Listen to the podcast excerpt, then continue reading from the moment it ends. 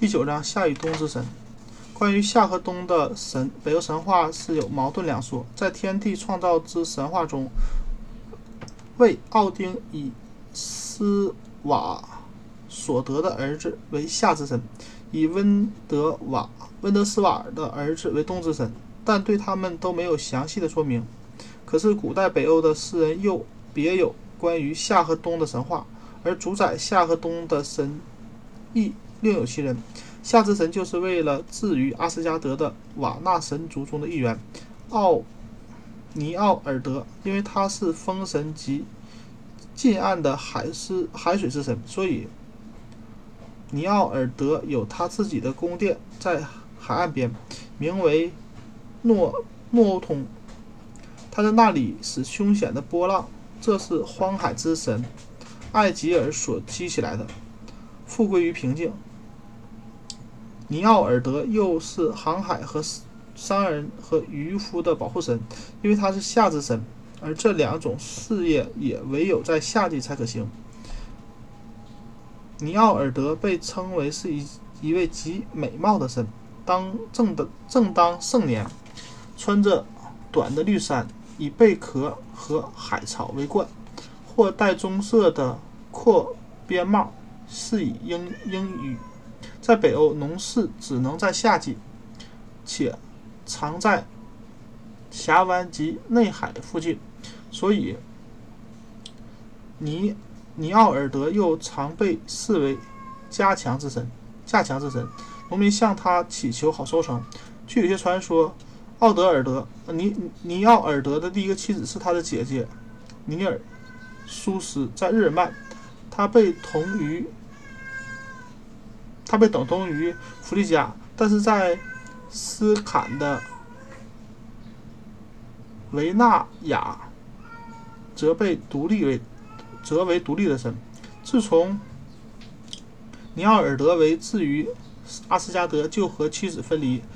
尼奥尔尼奥尼奥尔德也是阿斯加德的十二正神之一。诸神的会议他都列席。此外的时间，他总是住在自己的宫殿里。他最爱的动物是鹅。尼奥尔德的第二任妻子却是个女巨人，就是暴风巨人夏基的女儿。据说在神救回了伊屯恩回来，而且用火烧死了化为大鹰追赶着洛基的暴风巨人夏基以后不久，阿斯加德突然来了一位来了位不速之客。那是一位女子，自称就是夏基的女儿，特来要求公道。虽然是老而且丑的暴风巨人的女儿。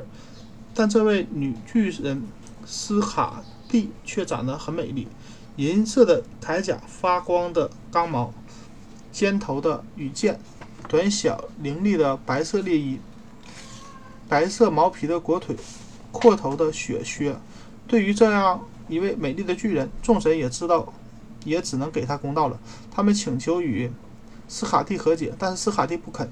一定要一命抵一命。他的冰霜似的白脸上一点笑容都没有。洛基看见事情僵住了，就先博得斯卡蒂一笑。他弄进来一只猫，做出了许多滑稽的动作，众神都大笑。斯卡蒂忍不住也噗嗤笑出一声，笑出一声。趁着机会，诸神又力劝斯卡蒂和解。他们说，对于他已死的父亲，他们也颇为敬重，所以特地特把他的一对眼睛放在北方的天空，成为一对星。他们只。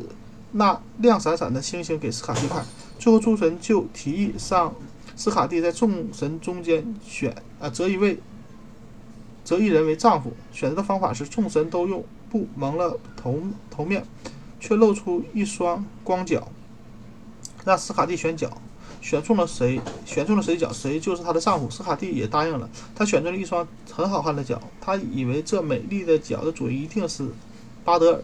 因为这位光明神的美庞美脸先已引起了斯卡蒂的爱慕，不料揭开蒙脸布来看，却不是巴德尔，而是尼奥尔德的这位夏与海之神。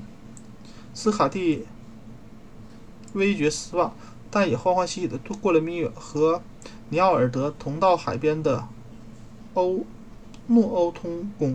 在这里，斯卡蒂却不习惯。波浪的声音，海鸥的草噪鸣鸣草，时时打扰他的清梦。他渴望回到北方的老家索列姆海姆。尼尔德很爱这位美丽的妻子，于是同意和斯卡蒂到北方家乡去住九个月，那就是九月，九个月，九天，那就是九个月。但现在是尼奥尔德不习惯，寒风吹过松林的凄声，冰丝雪崩，狼的嚎叫，也使得身为夏之神的尼奥尔德梦魂不宁。他渴望着九天的期限过去，好再和斯卡蒂住在他海边的。欧诺欧通宫，这样在每十二天中，三天住在诺欧通，九天住在索列姆海姆。这一对夫妻都感到很痛苦。结果二人知道，都知道嗜好不同的他们不法无法相合，就同意离异。斯卡蒂从呃此后便永远住在了他的家乡，重新过上他从前打猎的生活。据另一则传说，则为。斯卡蒂后来成了奥丁，半历史奥丁的妻子，生下了一子，是为挪威王室的主始祖。这段故事是说明了与夏与冬之循环。斯卡蒂是冬之人格化，冰霜的脸上没有丝毫温和的笑容，但终于被象征了南风的洛基，他又是火之人格化，引出笑脸，并接受了尼奥尔德。夏的拥抱。然而，他的爱情不能长于三个月，那是北欧夏季的时长。尼奥尔德和斯卡蒂同住在北方的九天、九个月，是揭示着夏离开人间的九月。夏与冬的循环就这样有了原始的说明。在这意义上，斯卡蒂又是冬之女神，她是冬季旅行者的恩神，她指引着那些挣扎于冰天雪地中的雪橇，使之能安然到达目的地。同时，他又是猎神，常被说成了带了弓箭，身后跟着一头狼，像狼一般的爱吃鸡魔种的狗。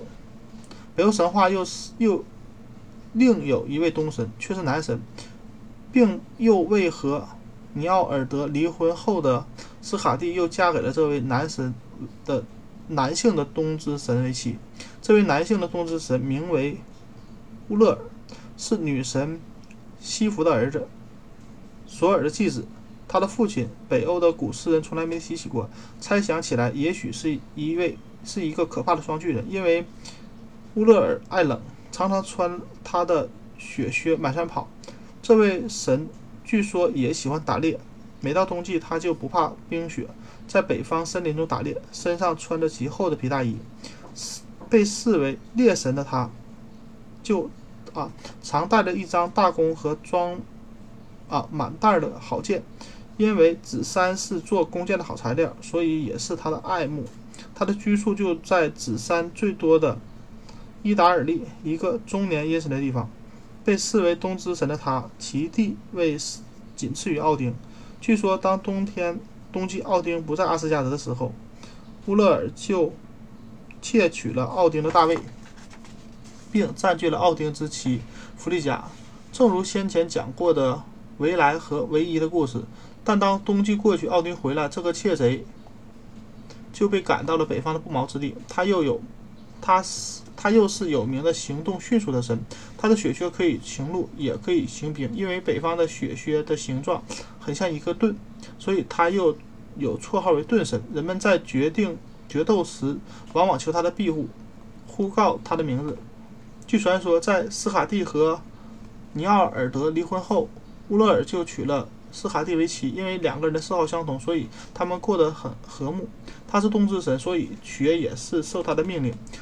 民众祈求他降雪，以期以期来来年有好收获。而他亦得民众相当的敬仰，照耀北方夜间的极光。